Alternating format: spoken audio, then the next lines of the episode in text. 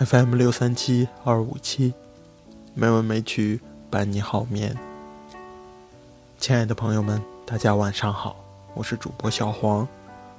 今天是二零二二年十二月六日，欢迎您如期来到《没文没曲》第两千八百九十八期节目。今天为大家带来的散文，依然是《道士塔》。一九零零年五月二十六日清晨，王道士依然早起，辛辛苦苦地清除着每一个洞窟中的积沙。没想到墙壁一震，裂开了一道缝，里面似乎还有一个隐藏的洞穴。王道士有点奇怪，急忙把洞穴打开，呵，满满实实一洞的古物。王道士完全不明白，这天早上，他打开了一扇轰动全世界的门户。一门永久性的学问，将靠着这个洞穴建立。无数才华横溢的学者，都将为这个洞穴耗尽终生。中国的荣耀和耻辱，将由这个洞穴吞吐。现在，他正含着汗颜管。扒在洞窟里随手翻捡，他当然看不懂这些东西，只觉得事情有些蹊跷。为何正好我在这儿时，墙壁裂缝了呢？或许是神对我的酬劳。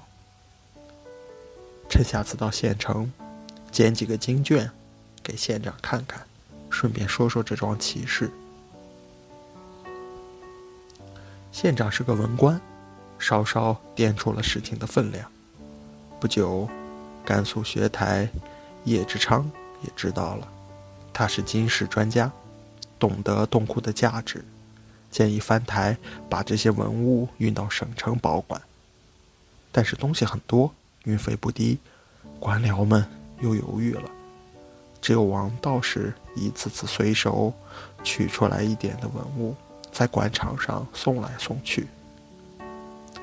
中国是穷，但只要看看这些官僚奢华的生活排场，就知道绝不会穷到筹不出这笔运费。中国官员也不都是没有学问，他们也已在窗明几净的书房里翻动出土经卷，推测着书写朝代了。但他们没有那副赤诚，下个决心。把祖国的遗产保护一下。他们文雅地摸着胡须，吩咐手下：“什么时候叫那个道士再送几件来？已得的几件，包装一下，算是送给哪位京官的生日礼品。”就在这时，欧美的学者、汉学家、考古家、冒险家。却不远万里，风餐露宿，朝敦煌赶来。他们愿意变卖掉自己全部的财产，充作偷运一两件文物回去的路费。他们愿意吃苦，愿意冒着葬身沙漠的风险，甚至做好了被打被杀的准备，朝这个刚刚打开的洞窟赶来。他们在沙漠里燃起了股股炊烟，而中国官员的茶厅里也正茶香缕缕。没有任何关卡，没有任何手续，外国人直接走到了那个洞窟跟前。洞窟砌了一道砖，上了一把锁，钥匙挂在王道士的裤腰带上。外国人未免有点遗憾。他们万里冲刺的最后一站，没有遇到森严的文物保护官邸，没有碰见冷漠的博物馆馆长，甚至没有遇到看守和门卫。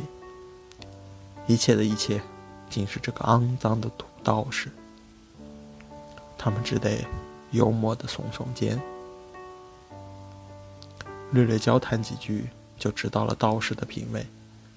原先设想好的种种方案纯属多余，道士要的只是一笔最轻松的小买卖，就像用两枚针换一只鸡，一颗纽扣换一篮青菜。要详细的复述这笔交换账，也许我们的笔会不太沉稳。我只能简略的说：，一九零五年十月，俄国人博奥鲁切夫用一点点随身带着的俄国商品，换取了一大批文书经卷。一九零七年五月，匈牙利人斯坦因用一叠子银元换取了二十四大箱经卷、五箱的纸绢和绘画。一九零八年七月，法国人帕西又用少量的银元换取了十大车、六千多卷写本和画卷。一九一一年十月，日本人吉川小一郎和居瑞超用难以想象的低价换取了三百多卷血本和两尊唐塑。一九一四年，斯坦国第二次又来，仍用一点银元换取了五大箱六百多卷经卷。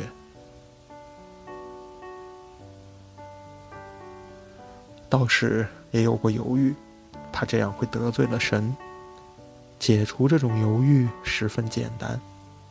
那个叫斯坦国就哄他说，自己十分崇拜唐僧，这次是倒塑着唐僧的脚印，从印度到中国取经来了。好，既然是洋唐僧，那就取走吧。王道士爽快地打开了门，这里不用任何外交辞令，只需要。几句现编的童话。